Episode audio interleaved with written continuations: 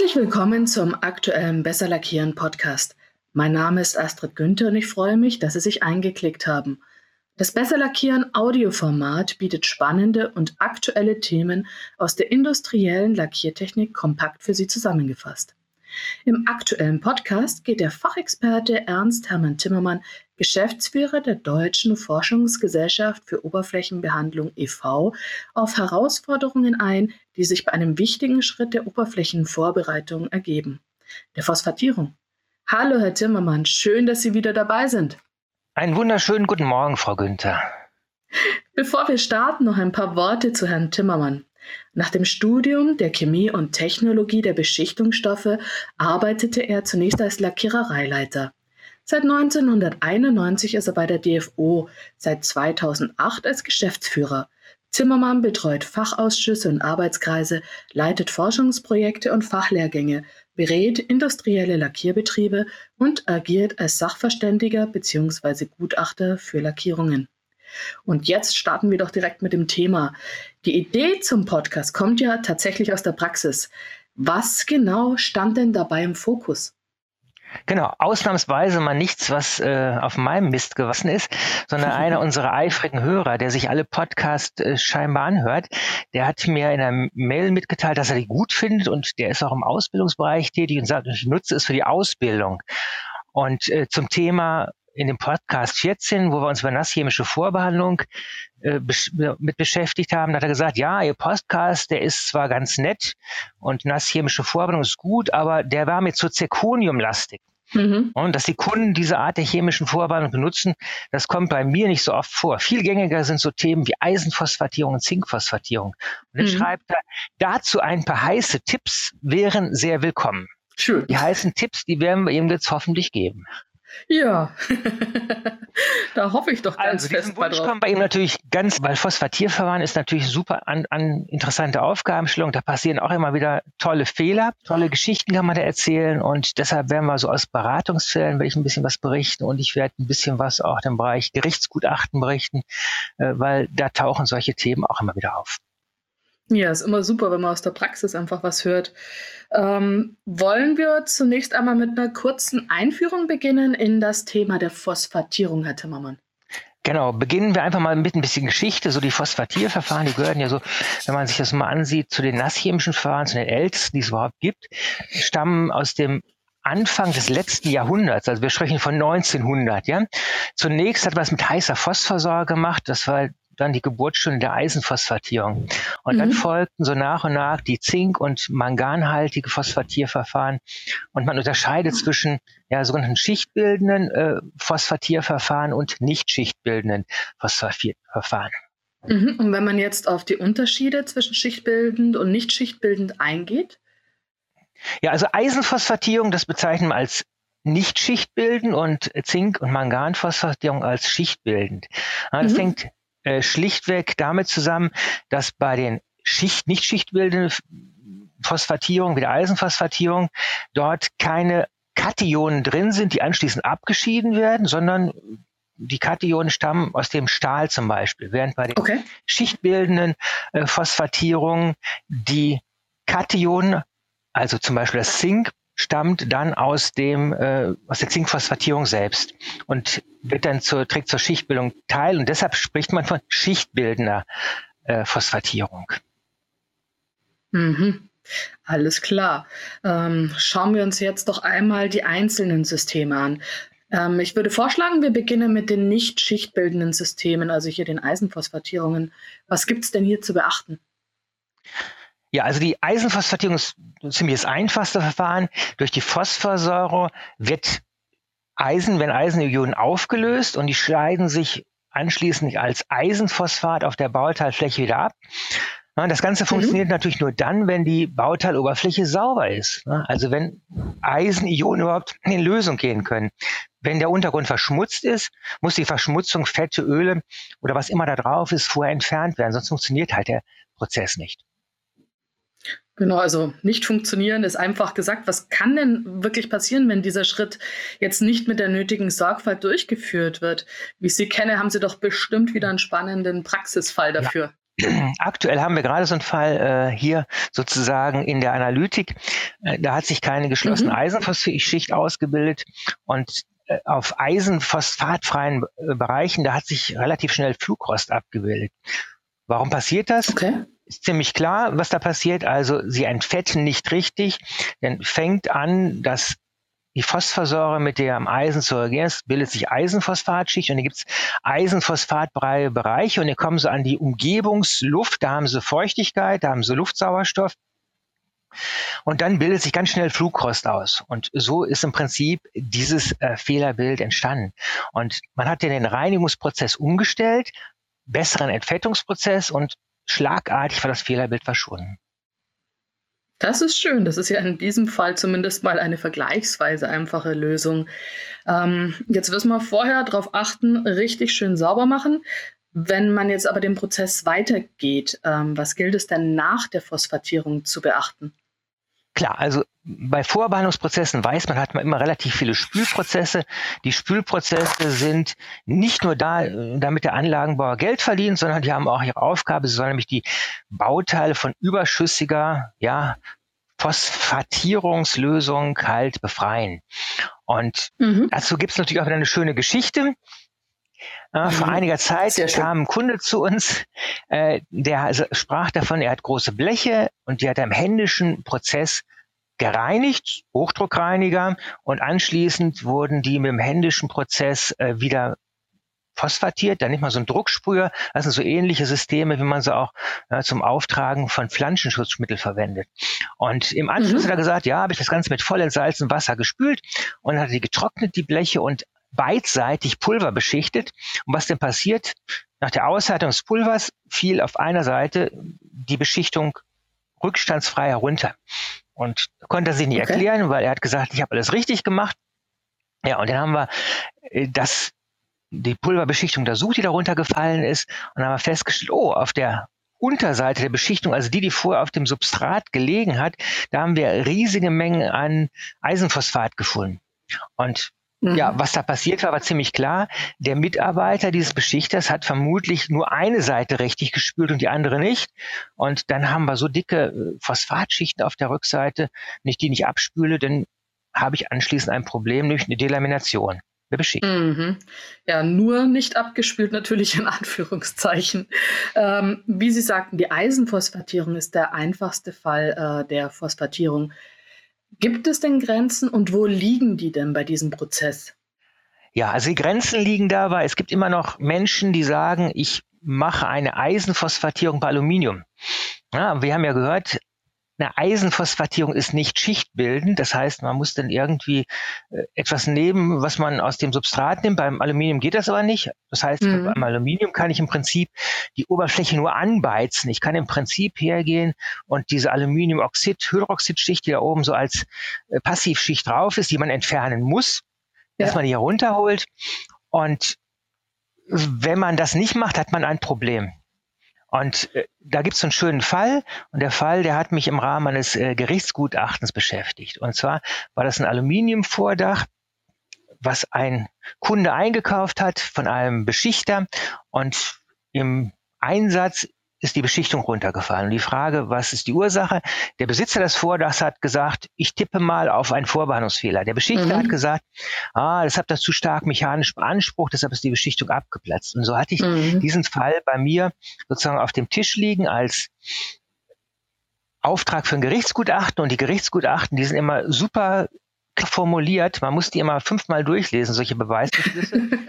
ich zitiere das Ganze jetzt mal und da steht da, welches die Ursachen für die von dem Beklagten behaupteten Mangel an der vom Kläger beschichteten Metallteile, in Klammern Abplatzung sind, die am Vortag des Gebäudes der Firma Pünktchen Pünktchen verarbeitet wurden und soweit die Mängel auf eine fehlerhafte Leistung des Klägers zurückzuführen sind, welche Arbeiten erforderlich sind, um die Mängel zu beseitigen. Warum steht da das Kläger drin? Geklagt hatte in dem Fall der Beschichter, der weil der Beschichter hat von dem Beklagten, dem dieses Dach gehörte, das Geld nicht bekommen. Ah, okay. Dann wollte er das Geld eintreiben und dann hat er halt geklagt. Genau, so, okay.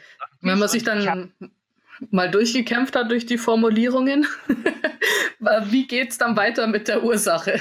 Genau. Dann macht man einen Ortstermin und im Rahmen des Ortstermins habe ich dann äh, das Bauteil begutachtet und ich habe mir was über so einen Vorbehandlungsprozess erzählen lassen. Und ja, der Beschichter hat gesagt, ja, ich habe das mit der Eisenphosphatierung gereinigt und mh, angebeizt und, und da habe ich ihm gesagt, das geht nicht. Man mhm. kann mit nicht schichtbildender Eisenphosphatierung kann man keine Aluminiumvorbehandlung machen. Doch, man kann es reinigen, anbeizen, mehr aber auch nicht. Und dann habe ich mir die Datenblätter kommen lassen und in den Datenblättern, da steht auch das drin, da steht drin, mhm. eine Phosphorsäure-Beizentfettung entfernt die Oxidhaut des Aluminiums und bereitet das Metall für das Aufbringen einer Konversionsschicht oder Passivierung vor. Und da habe ich mir gesagt, das müssten Sie doch nicht gelesen haben. Und äh, das habe ich ihm natürlich nicht gesagt, sondern das steht in dem Gutachten drin. Und äh, reagieren tut er nicht der Kläger, sondern in dem Fall der Anwalt. Und der Anwalt hat dann noch ein paar Schreiben hin und her geschickt. Und am Ende ja, von, ich weiß nicht, drei oder vier Schriftsätzen, die da produziert worden sind, ist der Fall dann letztendlich abgeschlossen worden. Und dann musste ich noch sagen, was denn die Neubeschichtung kostet. Und dann war der Fall erledigt. Aber solche Fälle muss man, muss halt irgendjemand bearbeiten. Das ist klar. Und Bürokratie gehört halt nun mal auch dazu. Man braucht halt Beschäftigungsmaßnahmen. Wenn wir jetzt auf ein weiteres Fehlerbild schauen, wie schaut es denn mit Flugrost aus? Ja, Flugrost ist so ein Thema, was sehr, sehr gerne auftritt bei der Eisenphosphatierung äh, von Stahl, wenn der Prozess nicht gut abgestimmt ist und dann passiert Folgendes, dann geht der Vorbahnungshersteller hin und sagt, ja, da haben wir was ganz Tolles, da haben wir ein Hilfsmittel, äh, additiv, ganz speziell für dich und das ist ein tolles Zeug und das wirkt und das Zeug heißt Molybden. Molybden ist ein, im Prinzip ein Katalysator, der den Phosphatierprozess beschleunigt. Mhm. Das ist in Grenzen in Ordnung, wenn aber ganz viel von diesem Molybden dran ist, wenn da ganz viel Flugrostbildung auftritt, dann hat er zwar kein Flugrost mehr, aber dann hat er ganz dicke Phosphatschichten. Und wenn oh. ich das überbeschichte, dann passiert so was ähnliches, wie wir oben hatten, wo nur eine Seite gespült worden ist. Bloß das kann man nicht mehr runterspülen, sondern diese Eisenphosphatschicht, die sitzt da fest drauf. Und das sind ja so, ja, wie bei allen, ich sage Medikamenten zu Risiken und Nebenwirkungen, mhm. fragen Sie Ihren Chemikalienhersteller. Sehr schön. ja, ähm, so viel zur Eisenphosphatierung. Gehen wir doch jetzt einmal über zu den schichtbildenden Verfahren. Was gilt es denn bei der Zinkphosphatierung zu beachten? Ja, Zinkphosphatierung hatte ich ja vorhin schon gesagt, das ist eine schichtbildende Konversionsschicht. Ähm, die werden aufgebracht in einem äh, Prozess und erhöhen den Korrosionsschutz ganz, ganz deutlich. Der Prozess ist deutlich aufwendiger als bei der Eisenphosphatierung, aber der Korrosionsschutz ist auch deutlich besser als bei der Eisenphosphatierung. Mhm. Und bei einer Zinkphosphatierung, da brauche ich auf jeden Fall auch einen Reinigungsprozess davor und der muss sehr, sehr gut sein. Und dann gibt es vor dem Aufbringen der eigentlichen Zinkphosphatschicht noch eine sogenannte Aktivierung. Und da okay. werden sehr, sehr kleine Impfkristalle auf die Bauteiloberfläche aufgebracht. Und um diese Impfkristalle herum bildet sich die Zinkphosphatschicht aus. Würde man es nicht machen, hätte man ganz große Kristalle und diese großen Kristalle hätten dann zwar eine schöne optische Eigenschaft, wenn man die unter dem Rasterelektronenmikroskop ansieht, aber man kann sich vorstellen, wenn man die Oberfläche auseinanderziehen würde, dann hätte man bei den vielen kleinen Kristallen eine viel, viel größere Oberfläche als bei den großen. Und große Oberfläche ist halt gut für gute Haftfestigkeit und für guten Korrosionsschutz. Mhm. Also in meisten Fällen macht man ja noch eine Nachpassivierung danach. Warum macht mhm. man die Nachpassivierung? Weil es gibt Zinkphosphat-freie Stellen und die müssen halt auch noch geschützt werden. Mhm. Es hört sich jetzt so an, als wäre gerade diese ähm, Impfkristalle doch ein kritischer Schritt, dass die passend aufgebracht werden. Ähm, haben Sie da vielleicht noch was in dem Portfolio, dass Sie das äh, nochmal vielleicht verdeutlichen können? Ja, also diese Impfkristalle ist im Prinzip was ziemlich Simples. Und mhm. es ist auch im, im, Prinzip was relativ Unkritisches. Das sind irgendwelche äh, Phosphate, Titanphosphat oder andere Phosphate. Und da habe ich eine schöne Geschichte. Da geht es eigentlich nicht um Fehlerbild, sondern es geht um was ganz anderes. Und zwar vor ein paar Jahren hat ein Beschichtungsunternehmen bei mir angefragt, die hatten eine spezielle Fragestellung und der Kunde hatte geplant eine Elektrotauchlackieranlage. Mhm. Und hatte jetzt aber ein Problem mit der Genehmigungsbehörde. Und zwar in der Gesetzgebung gibt es eine sogenannte IVU-Richtlinie. IVU okay. steht für integrierte Vermeidung und Verminderung der Umweltverschmutzung. Ja, da steht im mhm. Prinzip dahinter, dass es bestimmte Anlagen gibt, wo bestimmte gefährliche Chemikalien äh, drin sind und verarbeitet werden. Und da hat der Gesetzgeber halt eine Volumenmenge angegeben. Der sagt also, ab der Volumenmenge muss diese IVU-Richtlinie angewendet werden. Mhm. Und äh, eine Zinkphosphatierung ist klar, so eine Stoff, der nicht besonders gesundheitsfördernd ist.